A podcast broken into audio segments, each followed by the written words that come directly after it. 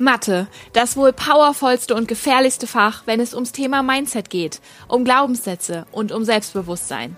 Mathe, das Fach, was, wenn es gescheit vermittelt wird, deinem Kind so viel fürs Leben mitgibt und heute wie später den Alltag erleichtert. Mathe, das Fach, was am meisten polarisiert. Hi, ich bin Jana, die Matheflüsterin und in diesem Podcast erfährst du, wie viel Power in Mathe und Logik steckt, wie du dein Kind vor den negativen Glaubenssätzen beschützen und ihm eine gefestigte Grundlage ermöglichen kannst. Gemeinsam machen wir dein Kind Mathe stark. Schön, dass du hier bist und jetzt ganz viel Spaß mit Zwischen Mathe, Logik und Mindset.